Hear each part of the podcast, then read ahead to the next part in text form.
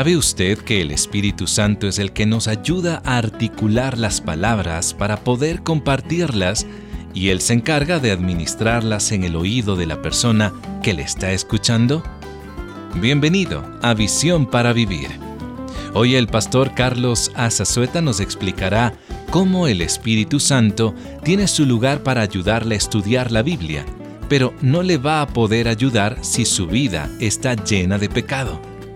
Abra por lo tanto su Biblia en el Salmo 119 y escuchemos la continuación del estudio que empezó ayer, cuyo título es Elegir la receta, buscar los tesoros de las Escrituras. Por favor, abra su Biblia en el Salmo 119. El Salmo 119, un salmo que nos ayuda a nosotros a amar vivir y aprender la palabra de Dios. Y en lo que queda del tiempo vamos a memorizar todo el Salmo 119. Salmo 119, voy a estar leyendo de la versión de la nueva tradición viviente, pero usted sígame en la versión que usted traiga. De preferencia, sígame si trae una Biblia. Yo voy a animarle a que traiga una Biblia de estudio. Ahorita voy a explicarle por qué. No importa que usted tenga su teléfono, iPhone o tableta, a partir de este mensaje, usted va a tratar de procurar traer su propia Biblia. ¿Por qué? Porque va a considerarla necesario. Porque en esa tableta usted no va a poder escribir cosas que va a estar escuchando aquí. Así que preparemos. Ah, por lo tanto, el Salmo 119 es un canto de agradecimiento a Dios por habernos regalado sus mandamientos, es decir, su ley, su palabra. Es un reconocimiento al efecto positivo que la ley de Dios tiene sobre nuestra vida. Pero además de eso, hay algo bien interesante. Porque excepto tres versículos, del 1 al 3, de hecho 4, el 115 también, están dirigidos a terceras personas, pero todos los versículos del Salmo 119 están dirigidos a Dios. Lo que significa de que este salmo, aparte de ser un canto, es una oración elevada a Dios, de alguien que se deleita y que vive en la palabra de Dios, en la ley de Dios. Todos, excepto el Salmo 1 al 3 y el 115, hablan acerca de Dios. Fíjense cómo dice el versículo 1. Felices son los íntegros, los que siguen las enseñanzas del Señor. Felices son los que obedecen sus leyes y los que buscan con todo corazón. No negocian con el mal y andan solo en los caminos del Señor. ¿Se da cuenta? Estos versículos están describiendo a una persona que toma la palabra de Dios con seriedad, pero describe a esa persona, la actitud de esa persona. Pero cuando llega el versículo 4, aquí el salmista cambia, en lugar de hablar de alguien más, se dirige a Dios y comienza a decirle al Señor, empleando aquí el pronombre personal tú, tú nos has ordenado que cumplamos cuidadosamente tus mandamientos. Oh, cuánto deseo que mis acciones sean un vivo reflejo de tus decretos. Entonces no tendré vergüenza cuando compare mi vida con tus mandatos. A medida que aprendo tus justas ordenanzas, te daré las gracias viviendo como debo hacerlo. Obedeceré tus decretos. En tan solo unos cuantos versículos he dado varios sinónimos de la palabra de Dios. Santos juicios, mandatos, preceptos, todos son sinónimos de la palabra de Dios. Este es un salmo que realza la importancia de la palabra de Dios en la vida de aquel que la toma en serio. Es raro encontrar un versículo que no hable de la palabra del Señor. A medida que continuamos leyendo, observamos que hasta este punto el salmista se propone exaltar la palabra de Dios. Vea lo que dice el versículo 9. Una pregunta que muchos de los jóvenes aquí deberían de hacerse. ¿Cómo puede un joven mantenerse puro obedeciendo tu palabra? Me esforcé tanto por mantenerme puro, por encontrarte. No permitas que me aleje de tus mandatos. He guardado tu palabra en mi corazón para no pecar contra ti. Te alabo, Señor, enséñame tus decretos. Recité en voz alta todas las ordenanzas que nos has dado. Por lo tanto, aquí van las sugerencias que le voy a hacer antes de comenzar a estudiar las escrituras. La primera sugerencia es la siguiente. Debemos tener una buena actitud en nuestro corazón. Una buena actitud en nuestro corazón. Es curioso porque en el Salmo 119 hay una palabra bien interesante. Habla de la palabra entusiasmo. No aparece ahí, pero está implícita en todo lo que el salmista está diciendo. Hay un entusiasmo por la palabra de Dios. Pero la palabra entusiasmo es interesante porque se compone de dos palabras. Una, la primera frase en, que significa en, y la segunda es teos, que significa Dios. Una persona entusiasmada es literalmente una persona que está en Dios. Es decir, que Dios está en él. Irradia el entusiasmo. Una persona que se está nutriendo de la palabra, de verdad que no se puede contener. No tiene tiempo para preocuparse, no tiene tiempo para andar con chisme, no tiene tiempo para andarse preocupando si le están poniendo el cuerno o no. Está entusiasmado con Dios y deja que Dios pelee sus batallas, pero esa persona está completamente entregada en poder conocer a Dios porque sabe que él o ella no va a poder hacer lo que Dios sabe hacer de una manera mucho más efectiva que ellos. Así es que una persona entusiasmada es la que vemos aquí escribiendo Salmo 119. Por eso es importante que tengamos una actitud. ¿Cuál es la actitud que debe usted tener al acercarse a la Biblia? Primero, caminar en integridad. Tener integridad y pureza personal. El versículo 1 lo dice, felices son los íntegros los que siguen las enseñanzas del Señor. Por eso dije anteriormente, este libro le alejará del pecado o el pecado le alejará de este libro, no hay de dos. ¿Dónde está usted? No me conteste, no me quiero sentar aquí a llorar. Pero realmente es efectivo. Cuando pasamos tiempo en la palabra del Señor, empezamos nosotros a ver el significado verdadero de lo que es integridad y pureza espiritual. Uno no puede estar viviendo en el pecado y caminar en pureza. No puede. Es interesante cómo hay predicadores, maestros de escuela dominical que vienen, se paran enfrente y dan un sermón y la semana pasada o el día anterior o la mañana misma cometió un pecado del tamaño del mundo. Eh, no podemos hacer eso. El Espíritu Santo es el que mejor nos va a enseñar a nosotros cómo podemos nosotros articular las palabras para poder darlas a conocer y Él se va a encargar de administrarlas en el oído de cada quien para hacerles a ellos reaccionar de cómo deben de aplicar lo que acaban de escuchar. Pero el Espíritu Santo no me va a ayudar si mi vida está llena de pecado. Lo que van a escuchar ustedes son palabras humanas, punto. Y en este mundo hay iglesias que predican palabras humanas hasta para aventar para arriba. Y sí, las iglesias están llenas. Porque si tiene un orador famoso, si tiene un orador elocuente y un buen director de alabanza, usted tiene una iglesia. No necesita el Espíritu Santo ya. Es por eso que muchas personas cuando van a una iglesia así dicen, ay, aquí está el Espíritu. No sé qué Espíritu está hablando la persona, pero no es el Espíritu Santo. El Espíritu Santo es el que me reguye por dentro, el que me hace decir, eso es, eso es lo que el Señor está diciendo realmente a mi corazón. Segunda cosa que debemos tener como actitud es una disposición de obedecer sus mandamientos. Vea lo que dice el versículo número 2. Felices son los que obedecen sus leyes y la, y la buscan de todo corazón. El Señor no le va a arrastrar a usted, no le va a jalar de brazos, de las orejas, para que usted tenga disposición para servirle. El Señor es un caballero, no le va a empujar. El Señor por eso dice en un pasaje en Apocalipsis 3:20, cuando habla de la iglesia, esto no es para inconversos, es para creyentes, y dice, yo estoy a la puerta y llamo. No dice, estoy a la puerta y le voy a dar una patada si no me abres. No, estoy a la puerta y llamo. El que escucha mi voz y abre la puerta, yo voy a entrar ahí con Él y voy a cenar con Él y Él conmigo. Vamos a tener comunión. ¿Se da cuenta? El Señor no le fuerza a usted para obedecerle. Pero la palabra del Señor nos impacta de tal manera que la manera natural que sale de mi corazón para alabar al Señor no es por medio del canto, sino la obediencia a lo que Dios dice en su palabra. En tercera actitud es un compromiso con el tiempo. Debemos pasar tiempo leyendo, orando y meditando en la palabra. No va a suceder en los 45 o 50 minutos de un sermón el domingo. Necesito pasar el tiempo. Si usted supiera lo que a mí me toma preparar un mensaje como este, se riera o no lo creería. Pero son horas, horas. Yo no quiero ser como aquel predicador que dijo en una ocasión, cuando le preguntaron cómo le hacía para prepararse en los sermones, y le dijo, ah, yo no necesito ir un seminario, yo no necesito prepararme, yo con cinco minutos basta. Es más, cuando me estoy aseando, bañando y cambiando para irme al culto, el Señor pone en mí el mensaje que voy a predicar. Él vivía en la casa pastoral y dice, de camino de la casa pastoral, aquí al púlpito el Señor me da el mensaje. Los ancianos de la iglesia hicieron algo. Le compraron una casa al otro lado de la ciudad para que tuviera más tiempo de hablar con el Espíritu Santo porque de plano algo estaba pasando con él. No, hay que pasar tiempo en la escritura. Entonces, las condiciones esenciales del corazón incluyen caminar en integridad y pureza de corazón, estar dispuestos a seguir al Señor y por último, invertir tiempo en su palabra. Ahora veamos algunas herramientas. Cuando usted en la cocina va a empezar a cocinar y sobre todo si es una cocina nueva, si nunca la ha usado, lo primero que tiene que hacer es si tiene las cacerolas, si tiene las cucharas, si tiene todo lo que son los utensilios necesarios para empezar a cocinar, ¿verdad? Bueno, es lo mismo con la palabra del Señor.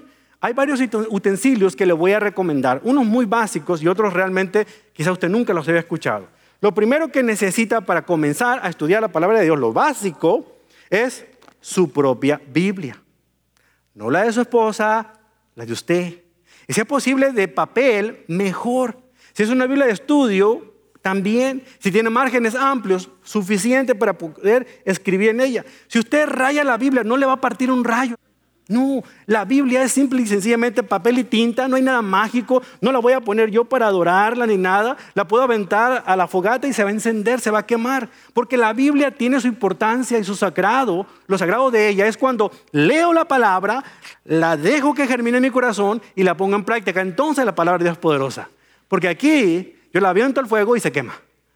Eso usted va a escribir en ella cosas que usted aprende en cada sermón, cosas que usted aprende en cada vez que lee, cosas que aprende cada vez que va a un estudio. Usted aprende a tener una Biblia. Yo sé que usted tiene como 15. La que vaya de acuerdo a los zapatos que está utilizando es la que lleva, o la que vaya el color de la bolsa, todo lo demás. No, escoja una y que sea la que siempre acuda. No importa la versión, porque la versión mejor de la Biblia es la que usted usa. Punto y aparte.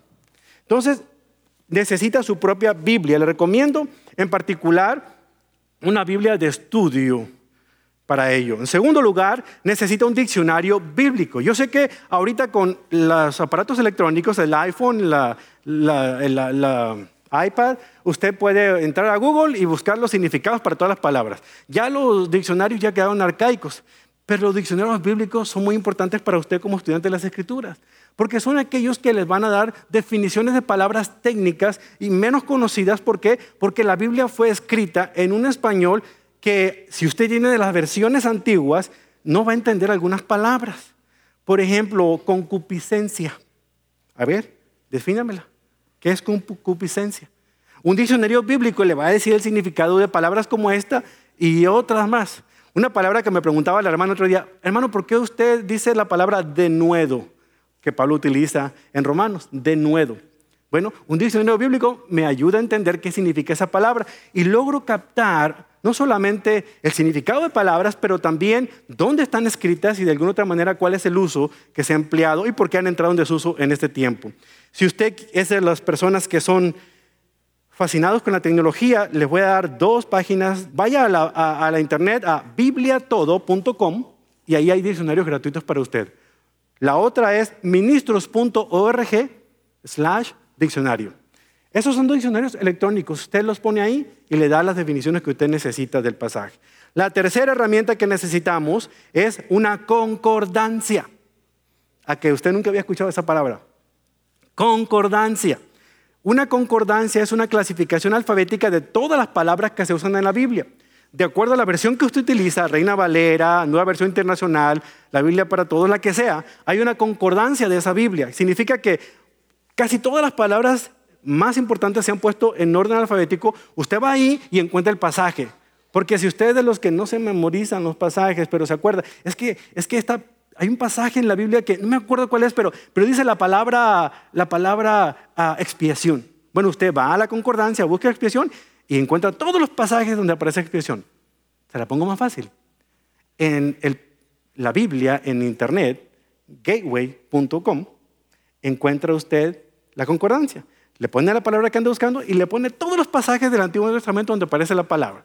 Va a hacer un estudio bíblico acerca de la paz, busque ahí paz y aparecen todos los pasajes de la manera como están organizados desde el Antiguo hasta el Nuevo Testamento. Entonces, es importante tener concordancia. Y el último de los utensilios necesarios es un juego de mapas bíblicos. Agarra su Biblia, no la electrónica porque esa no sirve, pero agarra su Biblia y se da cuenta de que al final de la Biblia hay una serie de mapas. ¿Las trae? Si su Biblia no tiene mapas, bótenla, déjela de lujo en la casa y cómprese una con mapas. Porque estos son necesarios a la hora de estar estudiando un pasaje para entender dónde Pablo estaba en Troas y se estaba enfilando para ir a Macedonia y luego ve por dónde viajó Jesús en Palestina. Sobre todo necesitan mapas que presentan las ciudades antiguas en el tiempo de Jesús y las ciudades como lucen hoy en día para que empiece a entender por qué cuando ve las noticias y escuche que están destruyendo la ciudad de Damasco, usted empieza a darse cuenta si es Damasco el que nosotros conocemos en la Biblia o es otra ciudad. Por eso es importante los mapas para ubicarnos dentro del contexto ahí. Estas cuatro herramientas son fundamentales a la hora de estudiar en serio la palabra del Señor.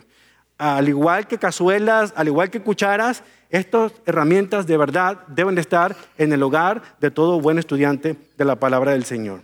Aparte de las condiciones esenciales del corazón, los atributos, las ah, actitudes, de, de los utensilios para la preparación, es importante entender que la Biblia tiene promesas para aquellos que estudian la palabra de Dios. Promesas muy personales. Las escrituras ofrecen promesas a todos aquellos que de verdad involucran tiempo.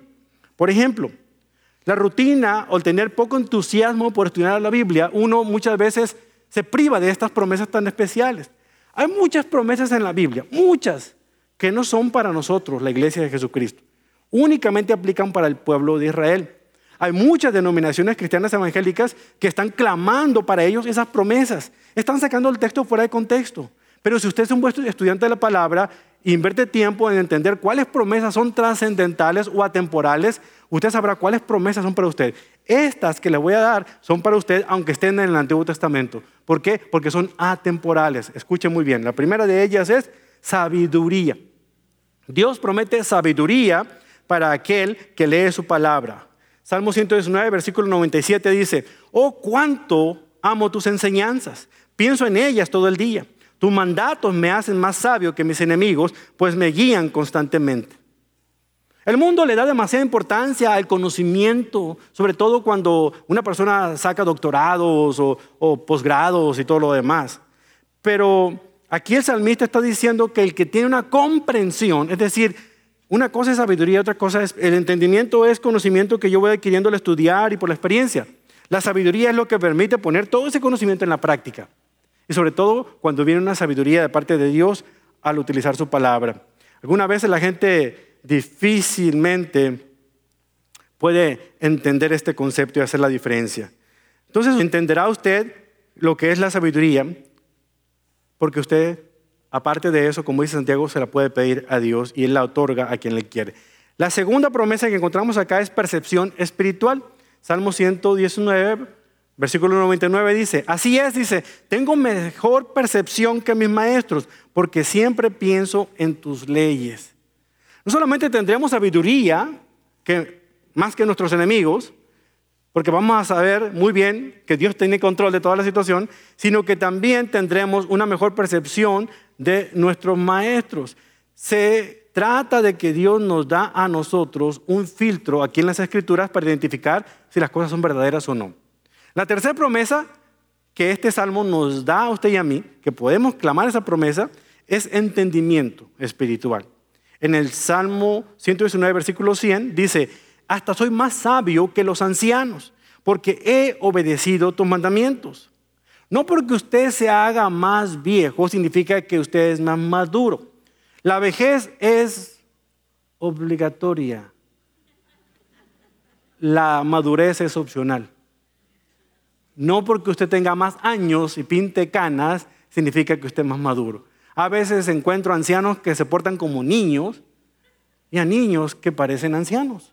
Porque realmente el entendimiento es algo que se adquiere, que se puede tener. Dice aquí, me negué a andar por cualquier mal camino. O sea, Él tomó la decisión de no andar por cualquier mal camino, a fin de permanecer obediente a tu palabra. No me he apartado de tus ordenanzas porque me has enseñado bien.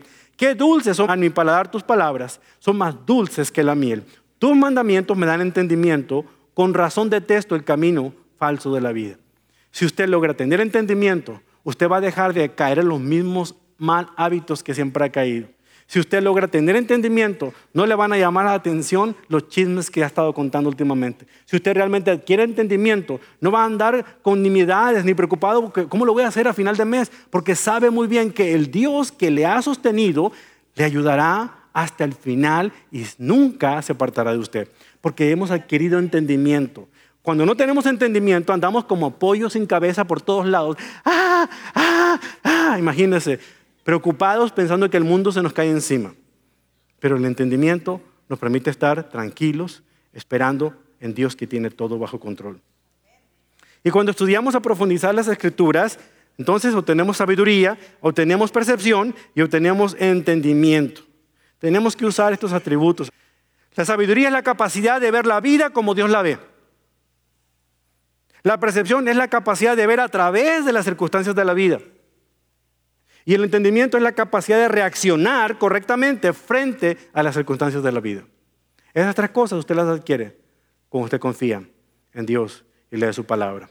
Ahora, ¿cómo podemos absorber la palabra de Dios en nuestra vida? ¿Cómo la podemos devorar? ¿Cómo podemos hacer que el nutriente entre en nuestro ser, en nuestro espíritu? Bueno, hay algunas maneras en las cuales vamos a poder absorber. Vea su mano derecha, téngala ahí. Si trae un bolígrafo, ahora, si usted es derecho, agarre la mano izquierda y ponga estas palabras ahí en sus dedos para que no se olvide de estas cinco maneras en las cuales usted va a poder absorber la palabra del Señor. La primera de ellas es escuchando la palabra de Dios. Comenzamos a absorber las escrituras cuando escuchamos. Escuchar lo que dice la palabra de Dios es la manera más simple y frecuente de aprender la Biblia. El Salmo 119, 24 dice, tus leyes me agradan, me dan sabios consejos. ¿Cómo los adquirió? Oyendo. Acuérdense que la transmisión de la Biblia en el Antiguo Testamento era oral, antes de escrita. Dice Salmo 119, versículo 130, la enseñanza de tu palabra da luz de modo que hasta los simples pueden entenderla. ¿Sabe usted lo que dice Romanos 10, 17? Dice, la fe viene por el oír. Es decir, oír la buena noticia acerca de Cristo. Por ahí. Entonces, la primera es oír. Agarre el dedo más pequeñito y ponga ahí oír la palabra del Señor. La siguiente es leer la palabra de Dios. Suena básico, pero hay que leerla aparte de oírla. En segundo lugar, absorbemos la verdad de Dios al leerla. La Biblia no es un conglomerado de palabras misteriosas y difíciles que están eh, eh, hilvanadas ahí para confundirlo. Están puestas ahí para que usted las lea. Puede aprender cómo lidiar con las personas difíciles en su trabajo. Se aprende en la Biblia a tener paciencia y cómo adquirir esa paciencia. Pero usted la quiere ahorita y ahí está el problema. Puede recibir orientación y fortaleza en medio del sufrimiento. El Salmo 119, versículo 18 dice, abre mis ojos para que veas la verdad maravillosa que hay en tus enseñanzas. Entonces, la primera es oír, la segunda es leerla. Tercero, estudiarla. Y cuando digo estudiarla, no es lo mismo que leerla, porque cuando uno estudia, agarra un, lápiz o una pluma y un pedazo de papel, entonces uno está estudiando. dice eh, el gran eh, fundador de los navegantes, Dawson Trotman, los pensamientos se desmarañan cuando pasan a través de los labios a las yemas de los dedos. Es verdad. Podemos estudiar algo cuando ya logramos escribirlo, ¿verdad? Entonces, debemos de tomar nota de aspectos, marcar, encerrar en un círculo, subrayar. Eso es lo que nos permite a nosotros ir estudiando la palabra del Señor. Sir Francis Bacon dijo, la lectura hace al hombre completo, la conversación lo hace ágil, pero la escritura lo hace preciso. No quiere que se le olvide el compromiso que ha hecho con una persona la semana que entra, escríbalo, porque si confía acá, mm, mm, mm, no va a funcionar.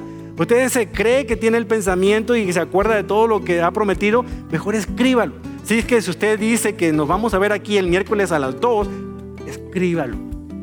Póngalo ahí en su libreta electrónica o como sea, pero escríbalo entonces hay garantías que usted lo va a cumplir. Lo mismo sucede con la palabra del Señor. Escriba las promesas, escriba los versículos, escriba todo.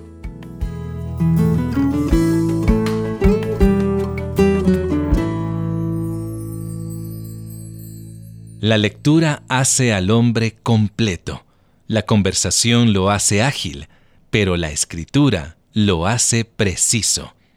Escriba todo para que no se le olvide y esto incluye las promesas de Dios. Usted escucha al pastor Carlos Azazueta con el mensaje, elegir la receta, buscar los tesoros de las escrituras, aquí en Visión para Vivir. Si usted está disfrutando de este estudio y desea escucharlo nuevamente, lo puede encontrar con toda facilidad en la aplicación móvil del Ministerio y también en nuestro sitio web, visionparavivir.org. ¿Cuántas veces al día come? Es bueno saber que hay alimento en casa, ¿verdad? Ahora dígame, ¿qué sucedería con su cuerpo si únicamente se alimentara una vez a la semana? categóricamente afirmaríamos que tendríamos graves y grandes problemas. Es lamentable que algunos creyentes tan solo se alimentan los domingos cuando visitan la iglesia. Es por eso que sus vidas padecen de atrofia espiritual. Frente a esta terrible realidad, Visión para Vivir le presenta el libro escrito por el pastor Charles Swindoll.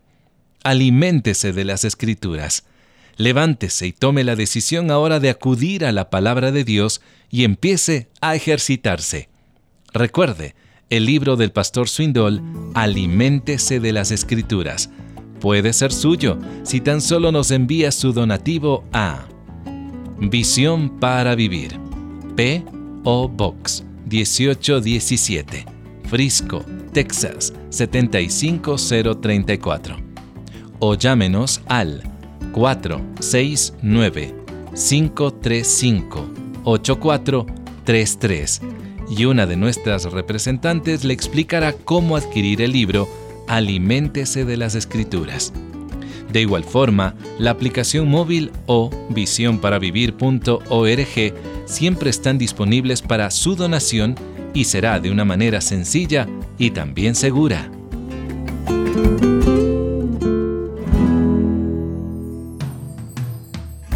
Mañana aquí en Visión para Vivir, el pastor Carlos concluirá, elegir la receta, buscar los tesoros de las escrituras. Le esperamos.